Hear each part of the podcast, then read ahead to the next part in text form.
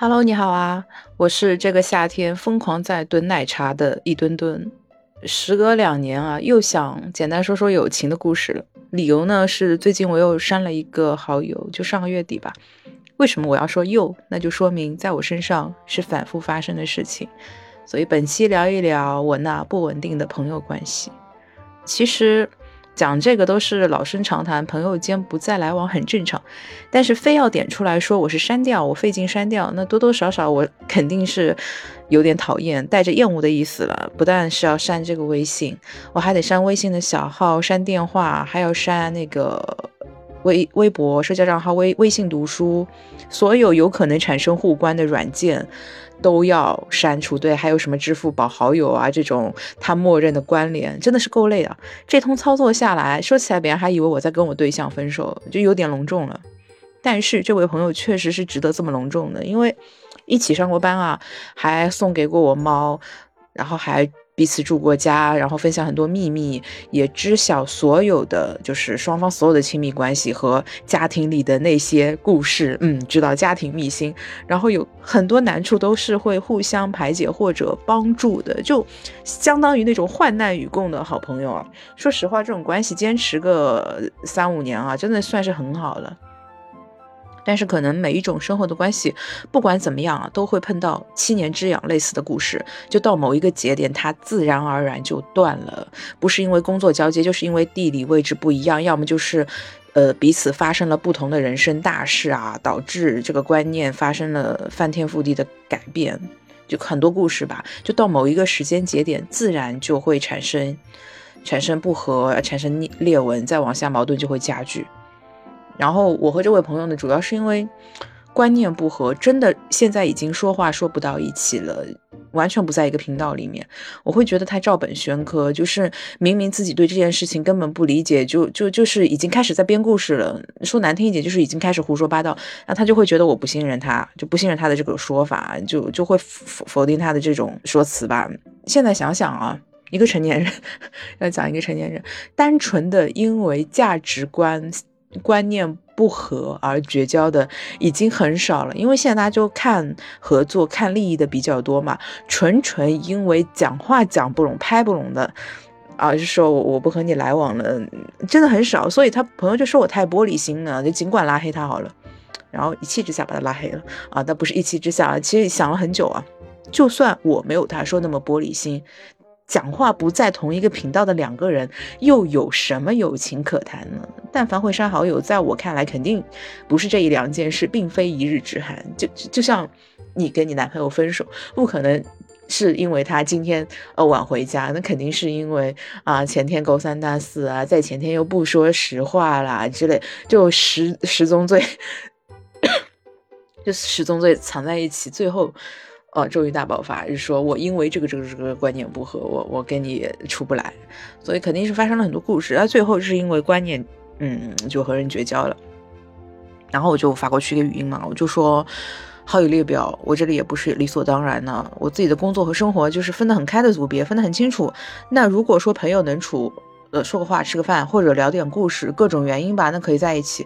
如果说真的合不来，就也不要再互相聊天，也不要再互相来往发信息，说任何话，不用再产生多余的事情，因为说出来都是添堵，好吗？然后我就把他所有的账号都删掉了。回头我会也稍微会反思一下自己，就是是把这一段感情看得太重要，或者是想当然了，就觉得现在太多的关系就是和利益捆绑在一起，已经很少有说长期以来。就是以一种朋友关系互相的扶持，或者是那种知根知底的朋友关系已经太少了，就会放一些注意力在上面。那注意力你放的越多，其实就期待会越多。回头反思自己，就看的真的是很重。那既然，嗯，每个人啊，事人事物都在进行变化的话，为什么我会期待人与人之间的这种感情状态不会改变呢？就说白了，我我还是，嗯，看的就会有点固执吧。用一种流行的话，呃，劝导自己就要做降低期待。不仅如此，还是要有边界感，然后也要提前规划好。就真的是要把友情当成一个事情去对待处理，而不要太太过想当然啊，依赖这种惯性的思维。以前有也会有一些小摩擦，但是会很放心嘛，因为关系处得好就放心，然后也不去澄清，就觉得哎，我不用讲，人家就会懂的吧。然后这种就是我自己的脑补，就嗯说服自己，大家都忙，然后呢也会脑补说我们应该会是那种，即便说出来也会互相体谅体谅关系的人吧。那其实并不是啊，就我自己把里面的矛盾态度合理化了，说起来就是在欺骗自己。很多感情一开始的契机就是同理心，就是相同的历程，因为我和他是有一些相似的家庭经历的。那早年会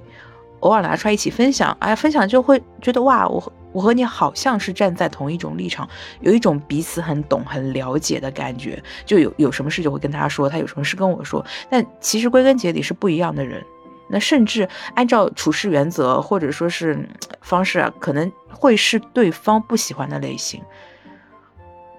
刚刚也讲到什么同理心嘛，这种代入感。现在想想，可能就同的不是一种理。就打一个不恰当的比方，就大家吃菜都喜欢吃番茄炒蛋的人，那一个人喜欢吃甜，一个人喜欢吃咸，大家要吃着同一盘菜，给他烧，那我以为他会放糖，结果他撒了很多盐，那我这道菜就不爱了。大概是这种比方吧。而且越到后面，大家就是会有更多的选择，也没有很多心思会去想人家到底，呃，在意什么，需要什么。很多时候就是对友情的概念还是停留在学生时代，但是自己身处的条件环境已经不允许自己有太多的心思去分析感情，呃，分析这种感性的东西，没有太多心思去分析，就会有很多误解。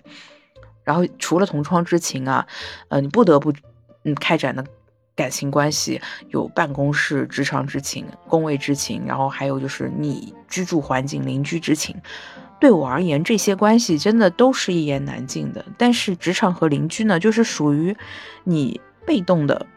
去产生的关系，所以我自己会有一些边界感和主动会有一些警觉性啊。所以有很多真实的想法呢，我会依赖朋友更多一些。就反而就没有了边边界感，其实就没有管理好，反而是那种淡淡的友情，反而是维系的更长久的。呃，就是什么不三不四的初中同学，不三不四的小学同学，哎，没有不三不四，其实初中同学关系也好的，就是但是没有太多期待，就淡淡的关系反而维持的更好，因为淡嘛，所以你就自然而然的要求低，很豁达又想得开，然后归根结底凡事靠自己吧，对。以前不是畅销书会推崇一种生活态度叫断舍离嘛？当时还不以为然啊，就觉得反正空间很宽敞，时间很充裕。但谁知道这种就堆出来很多无用的念想呢？对，人际关系也挺需要断舍离的。就说到这三个字，老话题啊，再扯一下断舍离，人际关系真的需要。说起来，我也不知道为什么，就自己仿佛一开始最早的时候，我都想一直一直做朋友，肯定不是我一个人啊，就是。嗯，感觉别人好的时候，就很想一直一直维持这种好的状态。可能年少时、年轻的时候的感情还是太素，就是太朴素的感情，接触的少，然后又根深蒂固的这么想，然后又舍不得曾经的投入，然后也舍不得这种就是关系，舍不得这种模式，就觉得一旦开启一段关系，它一定是自动续写的。就像如果你和我之间的。关系是一纸契约，那个这个契约只要没有人挑明，它一定是自动续约的，就会这么认为。人与人的关系不会这么平白无故的开始，就一定是有关系的。哪怕这个契约会续写，那在续写的时候还是有续的这个举动的，还是会复盘一下。但是真正的在进行一段关关系的时候，没有去想太多，也没有去复盘，也没有说去用心的去经营所谓所谓的经营友情，没有，就是一种惯性去执行，其实是不应该就是依赖它的自动续写。最近一周吧，我有听到别人的一期播客里面，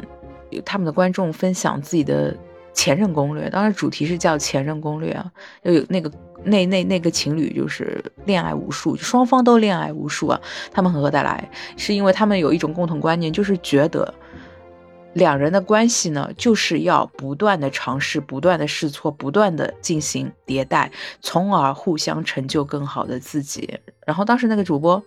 就说头一次听到有人把情侣恋爱关系形容形容成一种快消品的，然后我当时也也觉得很很好笑啊，这种说法，但是是因为觉得它很妙，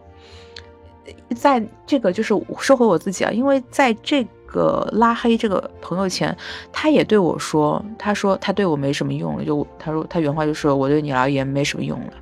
也不现在不太想掰扯这句话背后的意思，因为当时前后文就说了很多很多。我的理解，他这个话就是一种平淡的抗议吧，或者就是只是一个简单的归纳阐述。听到这个话是有点奇怪的，因为一般情况下不会讲，讲出来不分手也说不过去了。对我没什么用，什么意思呢？就是既没有经济价值，也没有情绪价值呗。那还不如就此分别，对不对？既然都没有什么用，还粘在一起干什么？对彼此都是一种剥削呀，所以就是人和人之间能够互相成就、互相迭代，还是挺重要的。还分享另外一个，两个月两个月之前听到的其他播客电台的观众发言，当时是一个女孩子讲租房经历，就是她是想和所有的合租室友搞好关系的，做了很多准备，很有仪式感，就是准备了礼物，然后也做了餐。他就想认识一下大家，然后，呃，结识想象中的那种室友情谊吧。但是有一个房客，他总是来无影去无踪，就故意的去避开他，始终没有产生交集了。所以他礼物也没有送出去，然后那个女生就觉得很遗憾，大概这个意思。然后现场的其他人就感慨说，他还是太年轻了。呃，最好的室友关系，难道不正是互不来往，不要打照面吗？啊，对，没错，就是这个样子。虽然说有一种关系叫萍水相逢，但肯定不是因为这样平白的开始的。人和人之间还是不要凭着感觉去谈感情，因为年轻时候都这样啊。就刚毕业的时候，也是和室友互相庆祝，找找到工作，呃，会分享生日蛋糕、节日礼品啊。然后什么下班碰巧凑到一起，还会去觅个食，觅食的时候吐槽一下工作，还包括什么所谓的职场团建，都是不必要的来往。就是就是要把它当工作看待，真的不要当成感情来看看待。而最后自己和室友的关系也会因为生活习惯大不同发生争吵，然后最后就搬走了。所以有很多事情嘛，大家想想开始一段友情的心是很浪漫的，但是个人的习惯、个人的观念又是很现实的。就哪怕说回纯纯的学生时代，大学宿舍，大家都很在意细节的。以前是能忍啊，或者就是社交媒体不断不不太发达，现在很很常在网上会看到大家对宿舍关系的吐槽，比如说哦早睡晚睡是不是打呼噜，还有空调是否开自己的理想温度是开高还是开低，大家都会有争执。那如果不能够满足自己，哪有心情来跟你谈什么友情关系呢？如果有选择的话，就就是不要当室友；有选择的话，就紧着自己先来。隔三差五就给自己说要理性、理性、理性，因为我是个感性的人啊，我就会给自己不断的洗脑。再加上最近几个月真的装修太繁琐了，而且这个装修的那个交付日期还延期了，这个都是说来话长的故事，以后分享。呃，装修真的也是要降低降低期待的。我现在恨不得就在新家直接放一块灯牌，上面就写“情绪稳定”四个大字。又和师傅之间的互通关系真的也太重要了。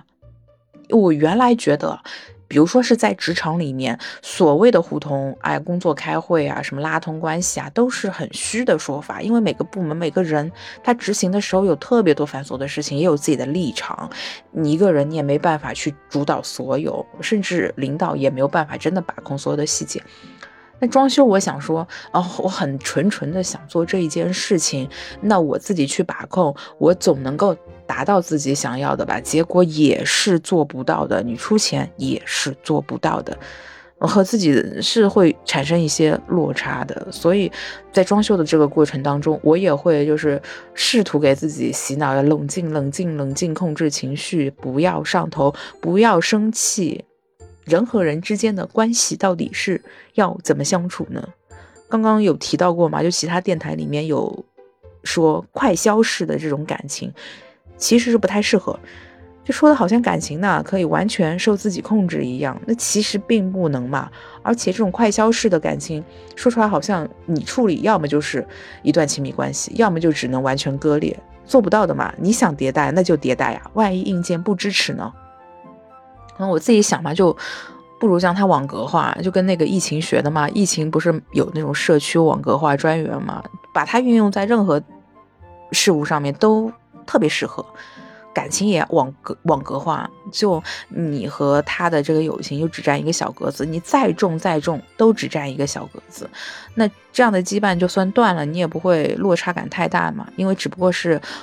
很多个网格当中的一小片。那旧的去，新的一定会来，整个系统还是照常运行，影响小，恢复也快，你也不会把很多的注意力，就是你自然而然就不会把注意力放在这么一块小格子上面了，而且把这种事情啊。一片一片掰扯清楚之后，也会特别的舒爽，因为你把它放在格子里的时候，这段感情就也别说什么友情啊、亲情或者什么，反正就会有了边界感。一一开始就是处理感情的时候，就会不受控制嘛，就好像一种情绪化，它就本能的就蔓延开来了。现在就觉得把它比成一滩水，还是蛮。蛮蛮蛮合适，蛮形象的，就像一滩水一样。如果你能把这滩水放在杯子里，它真的就只占杯子的这一点面积，就只有这么大。而且你往里面倒水的时候，你也会去意识到它是不能够溢出的，也不会让它溢出，而且是下意识的会去控制它，也不会爆发。没有这个容器的话，这滩水就会在整个桌面蔓延扩散开来，就是会变成你控制不住的存在了。古话就说“君子之交淡如水”吧，就沿着这个淡如水的比喻就继续说下去，就水就是要放在格子里和杯子里。说起来还是觉得人的注意力不要去放在这种感情上，以前会觉得没有办法做到，但是当你把它网格化的时候，你就觉得这块东西是可控的，还是能够落到实处。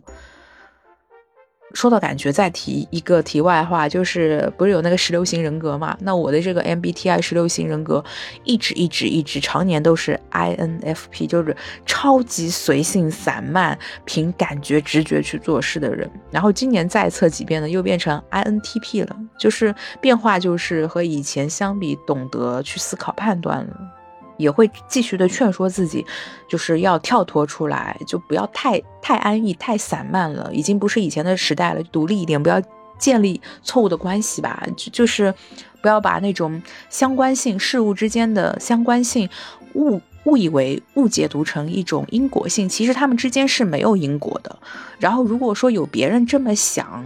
也不要再去跟他杠了，人家怎么想跟自己也没有关系，人家的价值观和自己没有太大的关系，他只是整个网格当中的这么一个人，不要看得太重，就会不断的劝说自己要保持内心的朴素，但是不要真的去做事太朴素，也不要说真的去朴素的实施，还是要能够看得更加全局化一点吧，对。嗯，今天大概就是分享一下，就是自己因为和朋友闹掰而产生的一些反思吧，就讲这些小事情。